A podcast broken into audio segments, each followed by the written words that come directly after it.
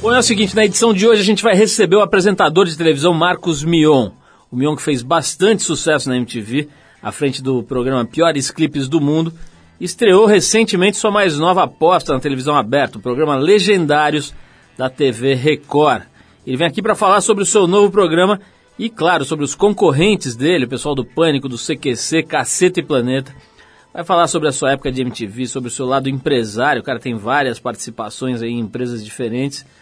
E o lado papai, o cara tem três filhos já. Também vai falar sobre internet, Twitter, o cara é um dos maiores twitteiros, o acidente que ele sofreu que quase levou embora o Marcos Mion. Muita coisa legal aqui no papo com o apresentador de televisão Marcos Mion hoje aqui.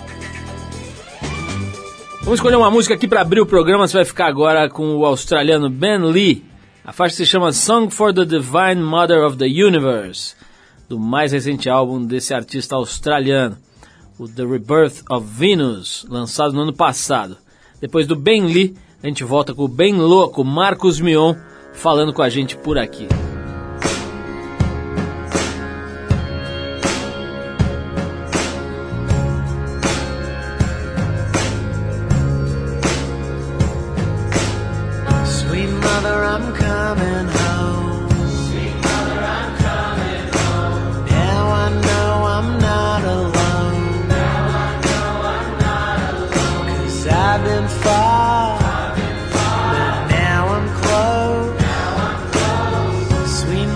I'm coming.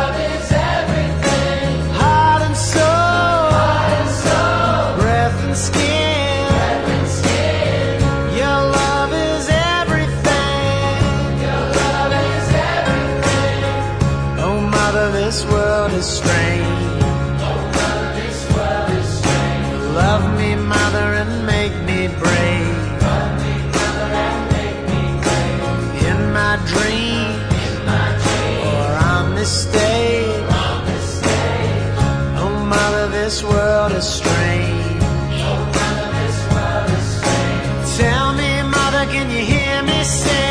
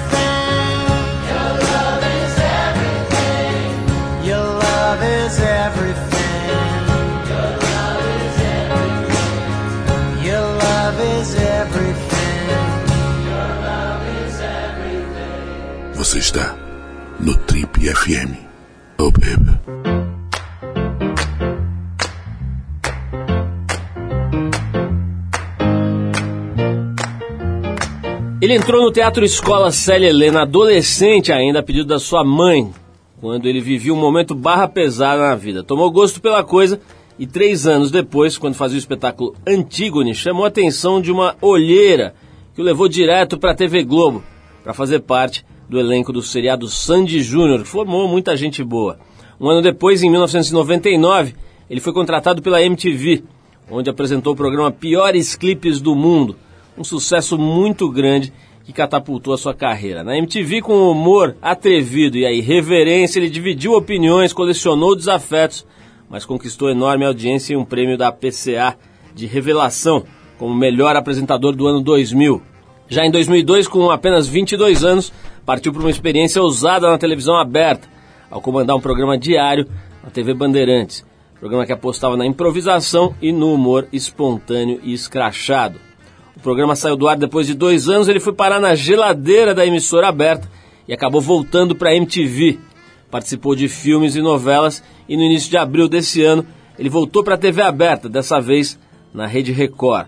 Com um time de primeira linha que inclui João Gordo, Hermes e Renato, Gui Pádua, o paraquedista Gui Pádua e mais um monte de gente boa, ele comanda aos sábados às 21h50 o programa Legendários.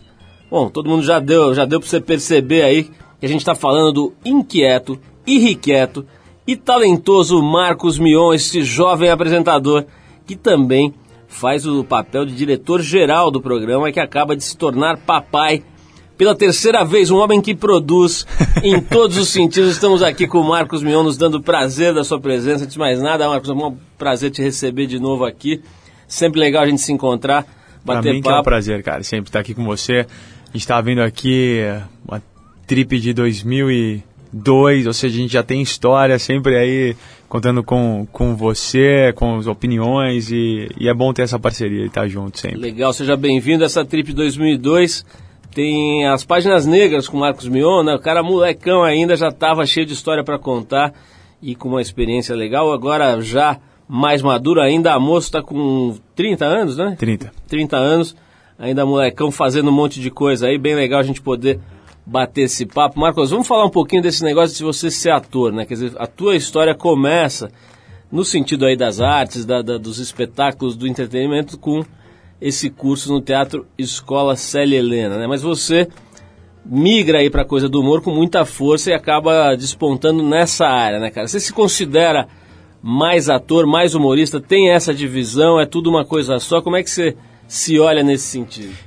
Eu acho que ainda mais hoje em dia, onde tem um movimento de humoristas tão forte no Brasil, uh, onde realmente todo mundo, de certa forma, acha que pode ser humorista, ainda mais depois da febre do stand-up, dos stand-uppers todos. Uh, eu até tenho tipo, um amigo meu que trabalha num banco. O cara trabalha num banco. Ele me ligou outro dia e falou assim: pô, meu, o que você tá fazendo? Eu falei: pô, tô aqui na, na TV.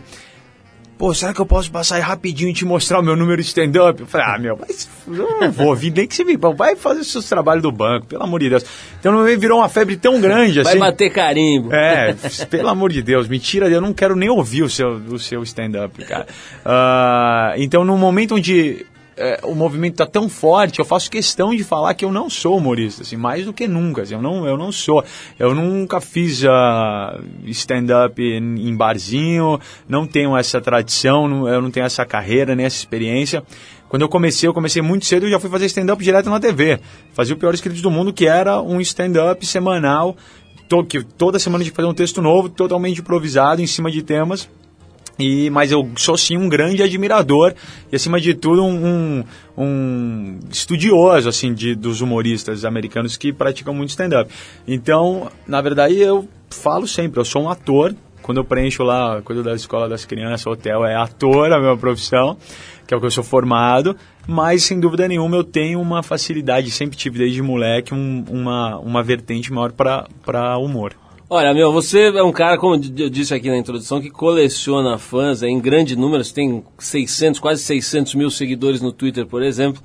Dá para imaginar que boa parte, se não todos, boa parte desses caras são seus fãs, né? É, né? deve é ter uns. deve Sempre ter tem uns, os caras que entram só pra falar, oh, CRD. Deve ter uns desafetos ali. Sempre. Mas é, isso, é disso que eu queria falar, cara. Você também é um cara que sempre se colocou de forma escancarada e acaba colecionando também os tais desafetos, né? E na, recentemente, agora você fez uma no, novela lá na, na, Record, não foi? A Bicha do Mato. e, exatamente. E lá muita gente criticava você, a atuação e etc. Como é, você se sentia totalmente à vontade ali fazendo novela? Porque na TV, fazendo a, a, o humor, dá pra ver que você tá à vontade, né? Você zoa com todo mundo, com câmera, arruma um personagem corvo para bater na cabeça dele. Quer dizer, você tá ali dominando a cena, dominando a linguagem, né? Na novela, acho que a história já é outra. Como é que você se sentia ali fazendo a, a bicha, não, o bicho do mato? Ó, eu vou te falar, Paulo, pra mim era muito natural. Eu comecei no teatro muito cedo e até eu uh, estar no elenco do, do seriado Sandy Júnior na Globo, eu estava dentro do teatro todos os dias e comecei atuando na, na TV também. Para mim é, é, muito natural, não foi estranhamento nenhum. Foi sim uma readaptação à linguagem de atuação na TV, que é o grande dilema de todo mundo que tem escola em teatro, nas as, as atuações grandiloquentes, as grandes, os gestos grandes, você, uh, cortá-los e adaptá-los para a linguagem televisiva foi mais uma questão uh, de fazer um trabalho de ator mesmo. Agora, eu também senti, e eu não é exclusividade minha, que quando você apresenta um programa, você, por mais que na sua cabeça ou para o seu bem-estar acredita, acredita que está fazendo um personagem, o grande público não te vê como um personagem. Ele, você assina, por exemplo, no meu caso, eu assino Marcos Mion, e as pessoas identificam que aquilo é o Marcos Mion do dia a dia e isso fica registrado. E a imagem fica muito ligada ao nome. Então, para um cara que trabalha como apresentador, atuar, um, vestir um personagem, você sempre fica vendo aquele apresentador brincando, entre aspas, ou tentando nos enganar que ele é uma outra coisa. Mas a gente já conhece ele tão bem. Ele entra na nossa casa todo dia ou toda semana, dá as opiniões dele, etc, etc, que agora ele quer vir querer me convencer que ele é isso ou aquilo. Não é exclusividade minha ser criticado por isso. Todos os caras que, que trabalham como apresentador sempre recebem essas críticas quando atuam em novela uh, ou em qualquer outra coisa, mas assim, eu não tenho nenhuma nenhum, nenhuma tara por fazer novela. Assim, eu, eu, é, um, é um prazer, eu acho muito mais pela convivência que você tem com as pessoas, muito bacanas, colegas, etc. Mas uh, como trabalho mesmo, eu gosto de estar no palco. E aí sim, graças a Deus, eu sempre colhi, colhi elogios das minhas atuações no teatro, que é onde a gente pode realmente desenvolver, se entregar, fazer um trabalho vertical. Mas a loucura da novela também é muito cativante, assim, né? Mas é sedutora, assim, você tá lá e tem que fazer uma coisa todo dia, é uma loucura. Eu falei dos seus 600 mil seguidores aí, ou quase isso. Vamos falar um pouco disso. Eh, você deve ter sido um dos primeiros caras a conquistar uma massa de seguidores no Twitter, né? Você foi um first mover, é, como os caras falam. Foi, aí, um dos primeiros no, no começo. É. Começaram, eu lembro que tinha você, logo depois entrou o Luciano Huck lá, e também que colecionou, hoje está perto dos 2 milhões. É, mas acho que você foi um dos primeiros. Talvez você, o Marcelo Taz, né? A é, turma eu, que eu dei boas-vindas pro Luciano. Quando ele entrou, eu falei, pô, você vai gostar pra caramba disso daqui. É isso aí, você tava bem antes, né? É, né? Na minha época só existia o Marcelo Taz e a Rosana Herman que tinham mais, mais celebridades volume, né? do Twitter, é. Pois é, é, como é que é, cara, esse, esse negócio, que, que espaço isso ocupa na tua vida, que função isso tem? O, o Twitter eu acho que é uma, uma grande ferramenta de, de comunicação com os fãs. Acho que foi a, a grande criação uh, que faltava para colocar o fã em contato com uma pessoa que ele gosta. No caso aqui, o seu ídolo, apesar de não gostar muito dessa palavra, mas a pessoa que ele gosta. Está lá em contato direto. Uh, nunca isso tinha sido feito antes. Eu uh, passei anos tendo o blog mais acessado do país, onde eu tinha uma. uma eu inventava meios para ter uma relação com as meninas, com as bloguetes chamadas, são as minhas queridas bloguetes, e, e a gente inventava meios para isso acontecer. O Twitter já chegou pronto, pondo contato direto, assim. Então, eu acredito que é uma grande ferramenta, mas você tem que saber usar. Porque para você sair dali com o rabinho entre as pernas é dois segundos. Assim. Aliás, aconteceu isso recentemente com o William Bonner, né? Parece que ele saiu, desistiu do Twitter e agora voltou, não foi? É, eu, eu, não sei o que aconteceu com ele, mas ele é um cara que se jogou de cabeça no Twitter, não. totalmente, assim, totalmente. Assim, eu, eu, como eu, fritar uma imagem em poucos meses. Não, eu passei a assistir o Jornal Nacional como se estivesse vendo um brother da escola, assim. Tá? eu olhava ele e falava, ele tá querendo rir, eu tenho certeza que ele tá querendo rir agora. Porque o cara, meu, falava muita besteira no Twitter e era engraçado e divertido. Pô, ele mandava um monte de moleque de 13 anos de idade escolher a gravata que ele ia apresentar ao telejornal. Isso é sensacional. De certa forma, quebra também um paradigma de uma coisa inatingível que eu acho que ele, ele soube aproveitar ali. Não sei por que, que ele saiu. Não sei se ele tomou uma chamada da Globo, o que, que aconteceu. Ele disse que ele estava sem tempo, enfim, não sei. Eu ouvi dizer que voltou agora, né? Não sei também. Acho mas... que ele não se segura, ele vem mais dar uma tweetadinha. é. Vamos tocar uma música aqui, depois a gente volta para falar com o Mion sobre humorismo na televisão, no estágio atual da TV aqui no Brasil. Tem um monte de coisa acontecendo, como todo mundo sabe, Pânico, CQC, outros programas aí na, na TV aberta e tal. A gente vai falar um pouco disso. Vamos, vamos bater mais papo com o Mion aqui, mas a gente agora vai com a banda Silksy and the Benches, que Ó, fez um som classic. bem legal, né, na chamada era do pós-punk britânico e que teve aqui no Brasil já. Aliás, a Trip apoiou, patrocinou um show do Silksy and the Benches aqui no Brasil muitos anos atrás.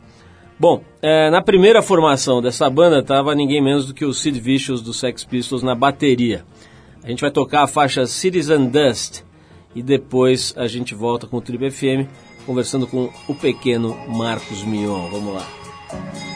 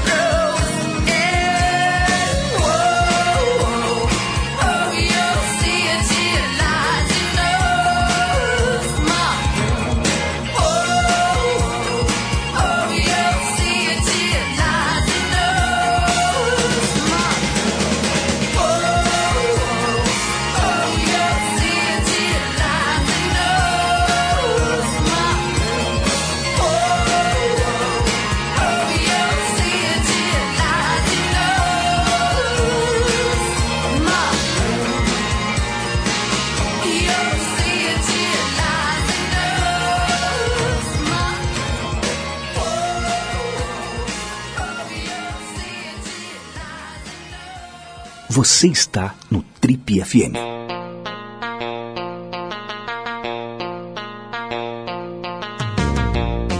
Estamos de volta, se você ligou o rádio agora, esse é o programa da revista Trip, hoje conversando com Marcos Mion, meio ator, meio homem, meio humorista.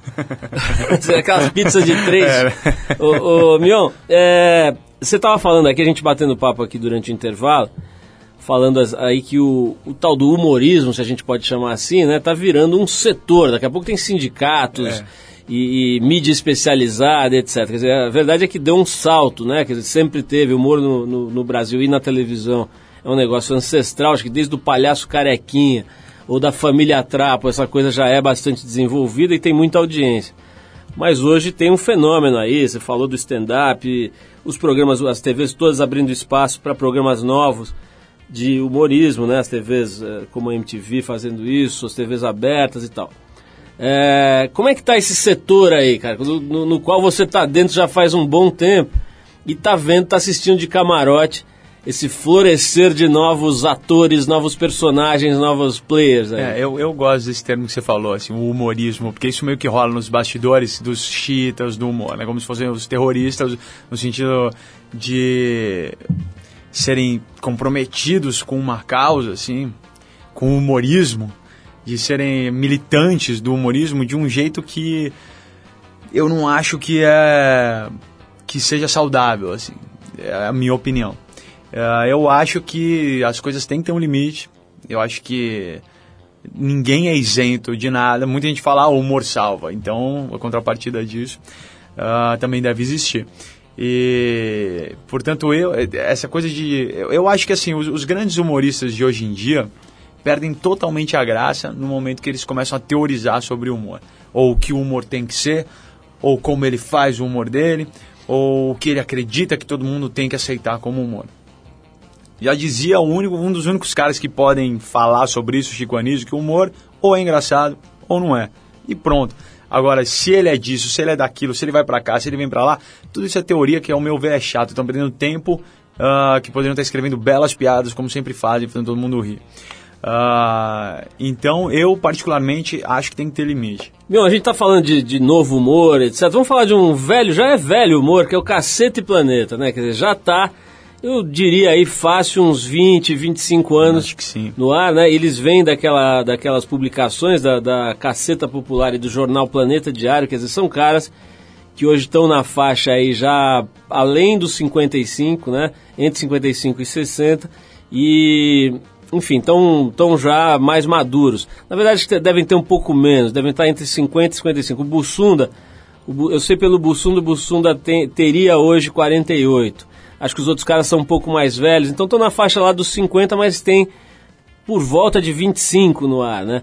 É, pessoalmente, eu sempre achei o humor do, do, do Caceta um pouco regional, um pouco escrachado no, no mau sentido e tal. Como é que você analisa o Caceta que, pô, mal ou bem tá no ar na Globo há pelo menos uns 20 anos?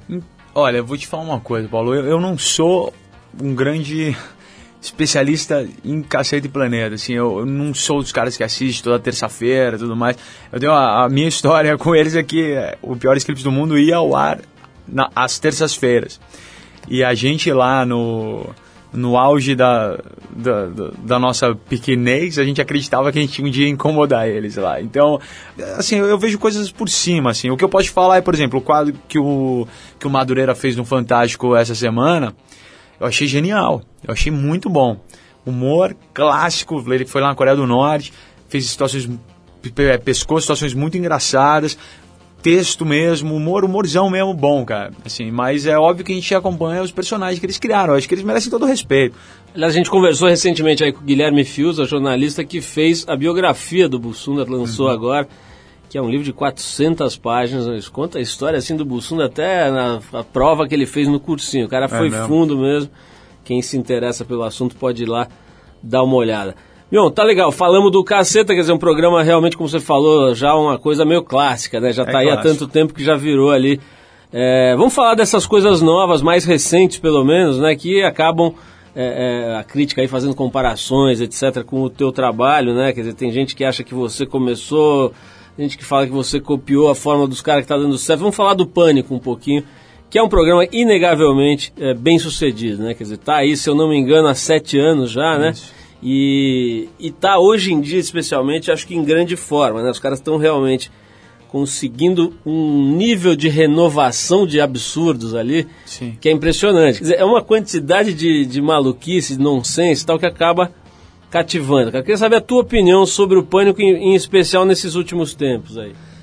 Olha, eu, eu, eu dou risada, eu dou risada com o Pânico. Eu assisto o Pânico toda semana. É, e os caras realmente, ah, eles têm uma, uma, uma linguagem que eles desenvolveram ah, que tem totalmente seu mérito. Eles demoraram um, seis anos para chegar lá, mas chegaram. Os caras batem a Globo hoje em dia. Isso é um mérito, botar a Rede TV na frente da Globo.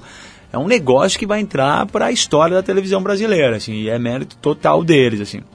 E eles têm essa linguagem escrachada, essa linguagem que vale tudo e tudo mais, ah, que, que, de certa forma, eu hoje em dia, eu não vejo muito o trabalho do Legendários na mesma praia que eles. O trabalho que eu fazia no Descontrole, cara, totalmente ah, a linha que ficou, que eles acabaram seguindo, é a mesma linha, assim, do absurdo, do nonsense, ah, do, do vale tudo, do vamos se divertir, vamos divertir as pessoas. Ah, o Legendários, hoje em dia, relacionado a, a, a críticas e comparações, cara, eu, é, é o seguinte, assim, a, o que eu, a minha opinião sobre esse assunto é que somos todos, da, a maioria das pessoas aqui envolvidas no CQC, no Legendários e no Pânico, tem mais ou menos a mesma idade. A gente consome as mesmas coisas. Fora do ar, a gente toma cerveja junto, a gente vê os mesmos, mesmos vídeos, a gente troca ideias sobre inspirações. As inspirações, inclusive, são as mesmas. Assim. Então, ah, é óbvio que você vê uma coisa num programa que se assemelha a outra, você fala, pô, acho que eu já vi em algum lugar. Agora, eu acho que é uma tremenda falta de tempo ficar sentado em casa falando, hum, isso aqui eu já vi no Legendário, ah, isso aqui é do CQC. Porque você perde ah, a oportunidade de realmente absorver o que está acontecendo e se divertir com aquilo. Porque a grande sacada é fazer do seu jeito. Aliás, uma aspas aqui, um parênteses, desculpa. Só de. Eu tô no sexto programa, cara. Assim, de ser colocado junto com o Pânico e com o CQC, que um tem sete, outro tem três, vindo para quatro, para mim já é um negócio assim, absurdo, assim, muito bom. E, e a crítica realmente fala, legendários, Pânico e CQC. Eu tô no sexto programa, cara, sabe? Então, isso já é uma amostra que a gente está no caminho certo, já estamos fazendo um barulho tremendo. E realmente a audiência que a gente está dando ah, faz jus a, a todo o barulho. Agora, ah, voltando ao que eu estava falando, a gente fez um programa que a gente fez uma entrevista com o Ronaldo e uma outra matéria era sobre difer- eh, relacionamentos com, varia, eh, com, com diferenças. Diferença de idade, ou diferença de eh, tipo homossexual, diferença de sexo, de idade, de raça, etc. Isso a gente vai no ar no sábado. Chegou na segunda, o CQC colocou no ar uma matéria com o Ronaldo e uma matéria que falava sobre relacionamentos com diferença de idade. E aí muita gente começou a falar, pô, nossa, mas o CQC já tá copiando o Legendário, já tá copiando o Legendário. E não é assim, cara, sabe? Não é assim. Eu, eu garanto que, assim como a gente não tem, eles também não têm, e nem o Pânico tem um olheiro pra ficar falando, olha, os caras estão fazendo isso, vamos fazer também. Ninguém quer copiar ninguém aqui, sabe? É muito longe da realidade isso. Meu, vamos fazer mais uma pausa pra tocar música. Eu vou voltar aqui pra falar. Tem muito tema bom ainda pra falar com você. Eu quero falar sobre o Vesgo Rodrigo Scarpa. Quero falar sobre o seu lado empresário, meio homem, meio negócios. e quero falar sobre três filhos, né, cara? Com 28 anos você já tá no terceiro. 30. Aliás, anos. 30 anos, desculpa, você já tá no terceiro filho. É bastante coisa, vamos falar sobre isso. E a gente vai tocar antes aqui uma música de um cara que acho que chegou a ser seu colega ali de camarins, de backstage na MTV, que é o Lobão. Lobão, grande A gente Lobão. separou agora uma outra mente inquieta que tá lá na MTV fazendo televisão também, de uns anos pra cá, o Lobão. E a faixa é o clássico Decadence avec Elegance. Depois tem mais Marcos Mion para falar sobre esses temas aqui que eu mencionei e vários outros. Vamos lá.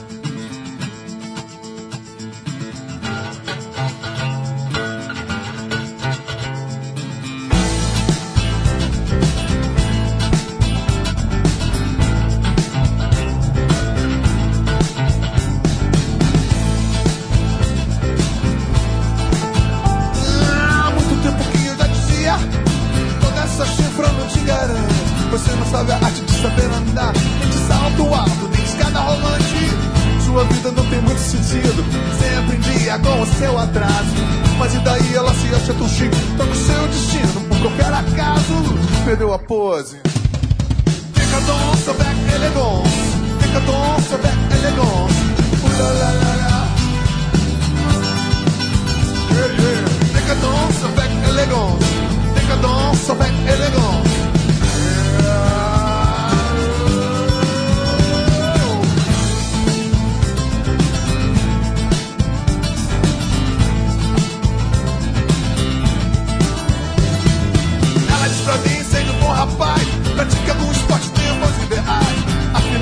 Contas, o fim do mundo não é nem o fim do mundo. E se for, descanse. No final da madrugada, perambulando pelos bordéis. É melhor viver dez anos a mil do que mil anos a dez. É, Decadência avec élégance, decadência avec élégance. Blá, blá, blá,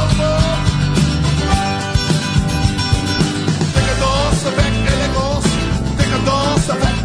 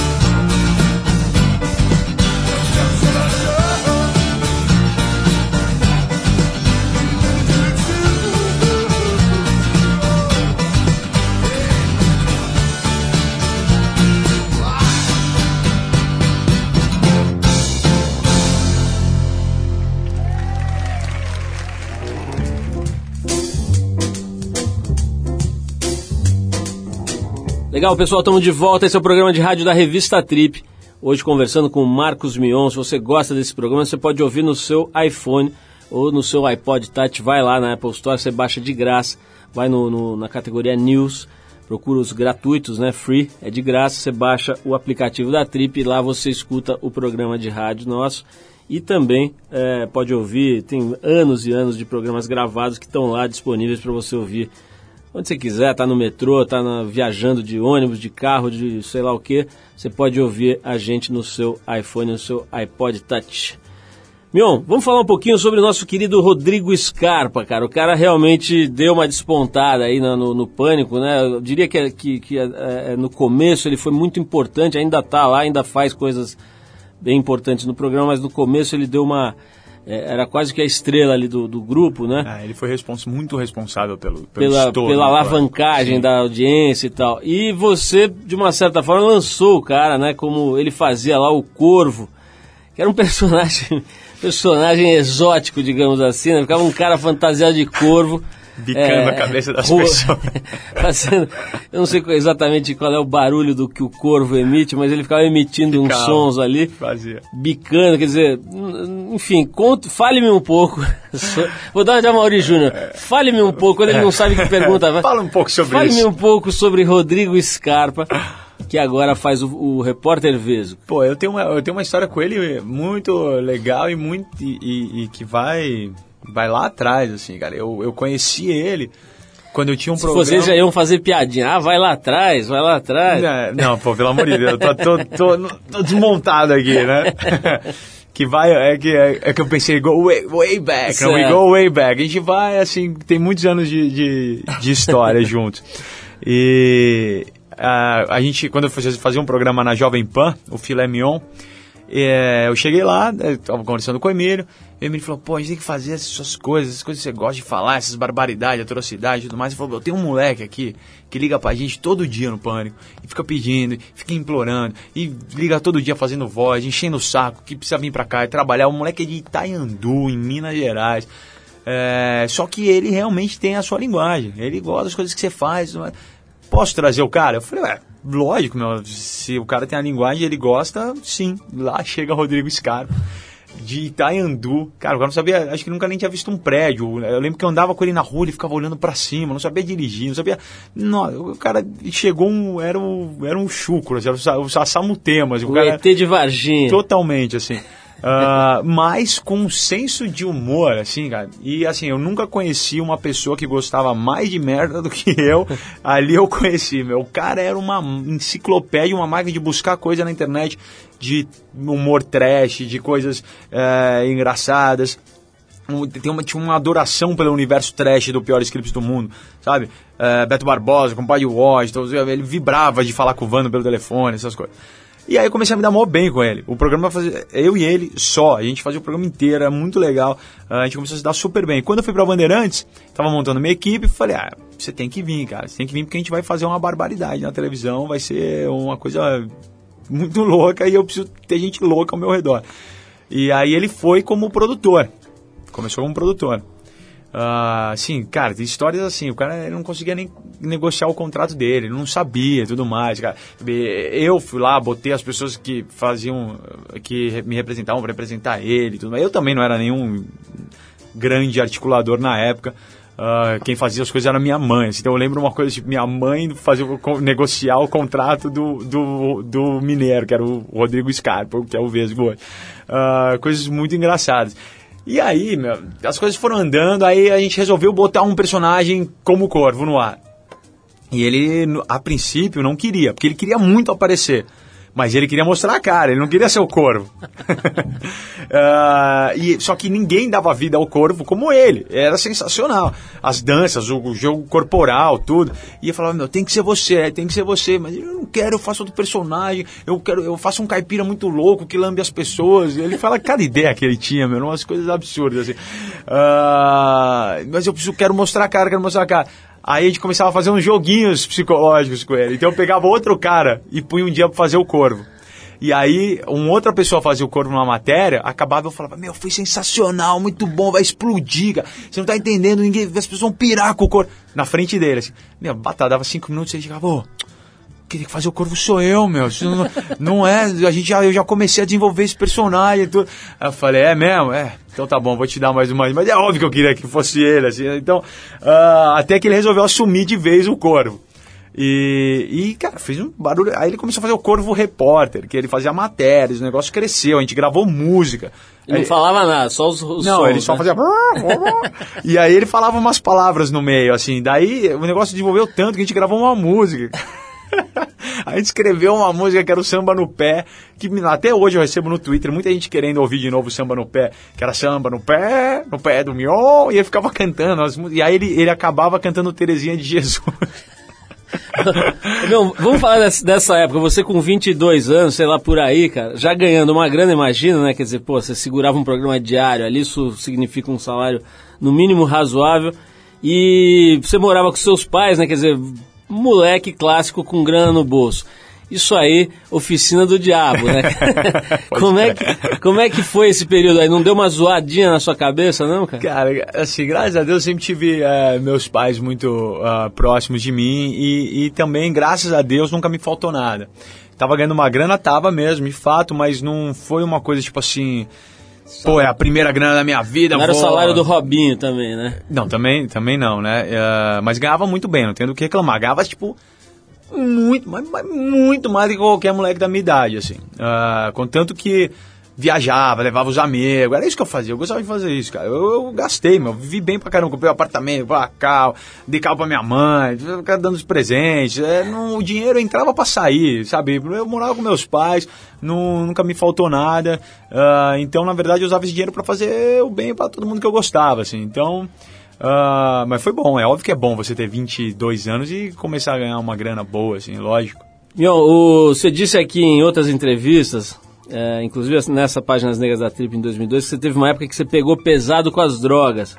Nossa, eu nem lembro disso, pra você ter noção de. Você não, tem, não, não tem lembro. até eu não lembro. que produzem esse efeito, inclusive. essa, essa eu já fui bom. Como não, é que- mas eu nem lembro, não é que eu não lembro de não ter falado isso, eu nem lembro dessa época, cara. Parece outra. outra. De- nossa, outra vida, mano. como é que foi essa vida e como é que tá agora em relação a isso? Quer dizer, você ainda tem, sei lá, momentos em que você é afim de dar uma desligada, em que você usa algum tipo de... Nem que você, pô, você, você é que toma uísque, ou enfim. Cara, como é que é a tua ligação zero. com essas substâncias alteradoras de estado? Absolutamente zero. Zero. Nem Agora é só álcool, choro de nenê, É, fralda. É, é mamadeirinha, é, é chupeira, corre pra cá, corre pra lá, bota no colo. Mas foi importante, cara, essa fase na tua vida? Ah, teve, alguma, teve alguma. É muito- Enfim, é, é, um legado positivo, você acha? Não, lógico que foi, foi muito importante. Assim, eu acho que se você ah, sabe lidar e não deixa a droga dominar você, ah, quando a gente pensa em termos de, de, de experiência de vida, não que eu esteja recomendando ninguém fazer isso, mas para mim, trabalhar com jovem foi importante. Por quê? Porque eu sei, eu soube, eh, então eu posso falar o que é. Eu sei, eu não estou falando aqui do, do que eu acho ou imagino que faz mal. Não, quando eu falo, meu, não faça isso porque faz mal, eu sei o que eu estou falando, me dá propriedade. Quando você fala com um jovem, você tem que ter propriedade, você tem que ter credibilidade. Sabe, não adianta você, um cara que não tem uma experiência sobre um assunto, tentar convencer um jovem que ele não deva fazer isso, sendo que ele tem a experiência. Então foi, foi positivo, foi ótimo. É positivo porque eu consegui largar também, né? Pelo amor de Deus. Mas isso também foi, foi um período curto da minha vida e eu te. E é engraçado, assim, eu. A vida inteira eu ouvi as pessoas falando, assistindo piores clipes do mundo, assistindo descontrole, falando, ah, você fazia esse programa muito louco, não é possível.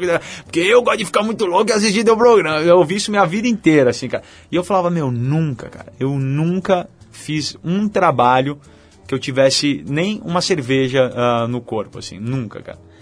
Viu, tem gente aqui fazendo pergunta pelo Twitter, a gente avisou que você vinha, tá? Um monte de gente mandou perguntas, vamos fazer algumas aqui. Tem uma aqui Aproveitar que é pra mandar, mandar um salve pros meus tuitolas Por que me favor. seguem, minhas blogueirinhas, a galera que tá acompanhando aqui no Justin, é nóis. Tô só vendo aqui, ó, tem um monte de gente, cara, no, no Justin. Quando a gente tá gravando, tá acompanhando aí. Milhares de pessoas fazendo suas perguntas aqui. Tem um que mandou a seguinte pergunta. Vion, o legendário seu programa atual é o Sob Controle, seu antigo programa Amadurecido?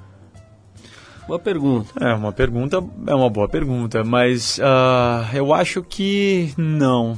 Não, assim, é, são programas diferentes, que têm conceitos e propostas diferentes. Eu acho que eu sou o apresentador dos dois amadurecido, assim, mas o programa é um conceito ah, bem próprio, assim, o, o Legendários é um ele tem um conceito de formar um grupo, né, um clã, assim, uma, uma liga de pessoas que cada um tem um talento, quando se juntam eles conseguem fazer tudo. Esse é o grande conceito do Legendários. Ah, e na época do descontrole ou sob controle, era pura anarquia, meu. era só fazer a, a porca fumar o charuto e se divertir. Aliás, quero mandar um abração pro seu legendário Gui Pádua, né? Que é uma figuraça, Grande que é amigo nosso aqui da, da casa há muitos anos. Um vulcão de criatividade. Que não para, né? Não o cara para, é meu. impressionante. O cara, se bobear, ele se joga do, do escritório, né? É, ele, ele pula, ele precisa pular. Se ele não pula, se ele não salta, cara, ele não se sente bem, impressionante. Ô, ô, meu, é, essa história de empresário, né, cara? Já há algum tempo, de repente, você se transforma tipo um Clark Kent, assim, né? Que, ao contrário, você vai para uma cabine de telefone e sai de lá com uma gravatinha e com, uma, com um crachá de empresário, né? É verdade. É, como é que é isso, cara? É uma vocação que você acha que tem? Ou é um negócio de já, pô, sei lá, ir, ir encaminhando outras atividades, pensando em futuro? Como é que, que papel tem essa história aí do empresário na tua, no- na tua carreira, na tua vida? Hoje em dia ele tem um, um papel muito importante. Ah, eu tenho alguns negócios, o, o, o tempo que eu dedico a, a, a esses negócios é, é um, é, ba- é bastante. Então tem uma importância assim na minha vida. Mas começou meio. Começou meio por acaso, cara. Assim, eu vim de teatro. Assim, meus pais são médicos, eu vim de teatro. Eu achei que eu ia ser professor de teatro minha vida inteira. Essa é a real. Ah, e as coisas começaram a ir pra TV, começaram a acontecer e tudo mais. Aí quando eu fui pra, pra Bandeirantes, eu comecei a virar um cara legal. Comecei a virar uma pessoa bacana.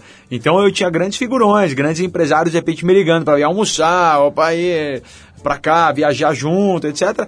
E comecei a conhecer ah, um outro lado, que é o lado empresarial da elite paulistana. E aí, como eu era um cara legal, então, ah, vira e mexe, eu acabava recebendo uma proposta ou outra para entrar de sócio para alguma coisa, ah, mas até então era mais para fazer, enfim, levar a minha marca, né, entre aspas, o meu, meu nome, entre aspas, para para conseguir ajudar. Olha o seu Daniel Benevides fazendo ali. Esse cara foi meu primeiro diretor do Piores Clipes do Mundo. Porra, meu. que Você honra, hein, cara? Pra você, né? Porra, que bom, eu até perdi minha, minha linha de, de raciocínio. E aí comecei a. Fazia um tempo que eu não via ele. Ah, comecei a, a- a me envolver com esse lado, com esse universo, e aí comecei a pegar gosto pela, pela história toda. Assim, aí eu comecei a, a ver como as coisas funcionavam. De um tempo depois eu já não tinha mais empresário para negociar meus contratos com a TV. Eu comecei a levar isso para minha carreira. Comecei a encarar minha, ca- encarar minha carreira como um business mesmo, fazendo plano, ah, planejamento, estratégias. Assim, essa, por exemplo, essa minha saída da MTV era uma coisa que já tinha planejado, inclusive já tinha conversado com eles, o tempo de duração e tudo mais, e o próximo passo, e assim por diante, como se fosse um business plan da minha carreira artística. E eu ganhei essa experiência com os meus negócios. Ô, Mion, na última vez que você- esteve aqui, você, você disse que você malhava todo dia, pintava as unhas e depilava o peito. Você continua com esses hábitos exóticos ou não? Cara, desses aí eu só não pinto mais a unha. Ou seja, eu amadureci um pouco. Mion, tem uma coisa aqui, cara, a gente conversou esses dias com o Carlos Burli, né, que é o campeão mundial do surf de ondas grandes. O cara pegou uma onda outro dia de 60 pés, enfim, tá com 42 anos. E ele contou uma história muito interessante sobre uma das experiências que ele teve com aquela coisa de quase morte, né? E tava surfando, uma, tava num mar desses gigantes, teve lá um impacto violento e começou a perder o controle sobre o próprio, enfim, o próprio corpo e tal. E teve aquela sensação que ele analisa como uma quase morte e tal, e disse que era inclusive uma coisa de não sofrimento, de um, de um relaxamento, que a gente já viu mil relatos desse tipo, né? Você teve um acidente muito sério, em que você quase morreu em 96, né? Você con- contou também essa história na mesma entrevista que a gente está mencionando aqui, das páginas E a negras. sensação é bem essa que ele fala, meu. Pois é, como é que foi essa história, cara? O que, que você sentiu exatamente? Cara, exatamente isso que ele falou. Isso que é o que, na verdade, depois que você não morre, dá um certo desespero isso, assim, de você saber que, ah, de você sentir uma certa calma nessas horas que você pensa, puta, Deus me livre, não quero que isso aconteça comigo, isso é uma loucura, mas é, você é tomado por uma sensação mesmo, assim, de, é, uma- é blank, né? É uma sensação blank, na verdade, assim, então... ah, depois, assim, a- eu tive ali um ímpeto muito forte de, de não querer aceitar esse, esse blank, assim, essa, essa, essa sensação que, era que era nula, não trazia dor, não trazia desespero, não trazia nada, simplesmente era. Ah, e acho que no meu caso, não sei se no dele, mas ele diz relaxante, era porque estava no meio de uma, de, uma, de uma dor, de uma loucura tão grande por causa do acidente, que de você não estar sentindo toda a dor que ele deveria, que você deveria estar sentindo e o desespero pela situação, isso acaba sendo relaxante, né? De- passa a impressão de ser relaxante. Ah, mas eu não quis entregar os, os pontos não, aí e aí aí foi. E aí o Brasil ganhou um comediante e deixou de ter um médico, né? Porque tinha tudo pra você ser médico também, né? A tua família Pô, minha tem... família toda é de médico, eu cresci achando que ia ser médico. assim. Bom, acho que, acho que realmente você está fazendo um papel bem melhor. Você, você televisão. confiaria em mim? Acho que foi, seria, Se seria meio complicado entregar o fígado para você. Mas o fato é que você tem desopilado o nosso fígado aí nos últimos tempos. Isso já é uma grande, uma, uma- uma atividade de enorme importância. Parabéns pelo teu trabalho aí mais uma vez. Estamos aqui ligados, não é de hoje, né? A gente citou 500 vezes aí a entrevista de 2002, acho que já fizemos vários papos desse tipo. Com certeza, é um prazer E- enorme. E é sempre muito legal ver molecada, né? Hoje em dia a gente já olha pros caras de 30 acha que é moleque.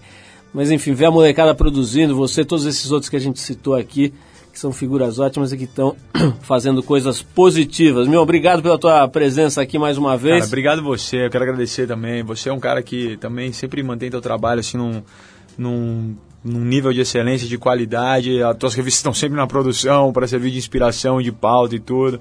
Ah, sempre presente e é um prazer enorme estar aqui sempre, cara. Vamos fazer uma entrevista 10 anos depois aqui. Vamos, né? e quando você tiver um, um novo personagem, tipo o Corvo, dá um toque e a gente vai lá e tenta a sorte. Ô, Mion, é, obrigado de novo. Vamos tocar uma música aqui em sua homenagem, que é o seguinte, é um clássico do Bo Diddley, Ó, só que na versão da banda francesa Black Strobe. A música se chama I'm a Man. Boa, né? Uma homenagem legal. É, é, bom. Não resta dúvida sobre Bom, isso é, aqui. E me obrigado e vamos ouvir esse som aí desses franceses do Black Strobe. Valeu, classe A. Um abraço para toda a galera da internet aí que tá acompanhando a gente. Valeu, até a próxima. Vamos lá. Now, when I was a little boy, at the age of in my pocket. Keeps a lot of folks alive. I'm a man of 21. You know, baby, we can have a lot of fun. I'm a man.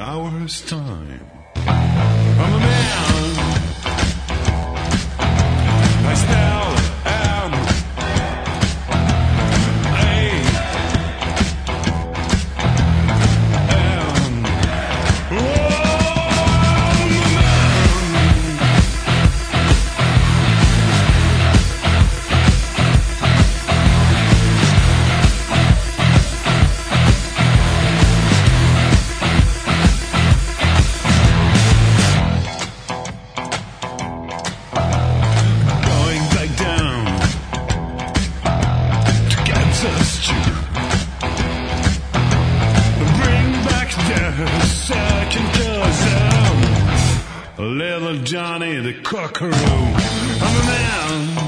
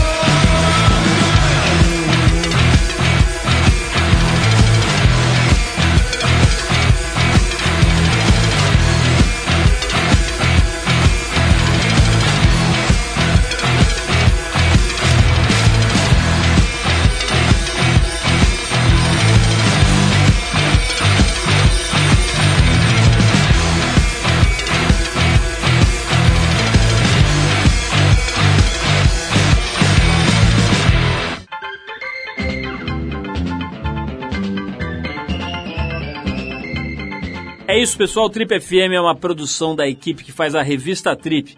A apresentação é de Paulo Lima, participação excepcional e esporádica de Arthur Veríssimo, produção e edição de Alexandre Potashev. Para falar com a gente, você pode escrever para radio@trip.com.br ou então pode adicionar a gente no Twitter. A gente está lá no Revista Underline Trip.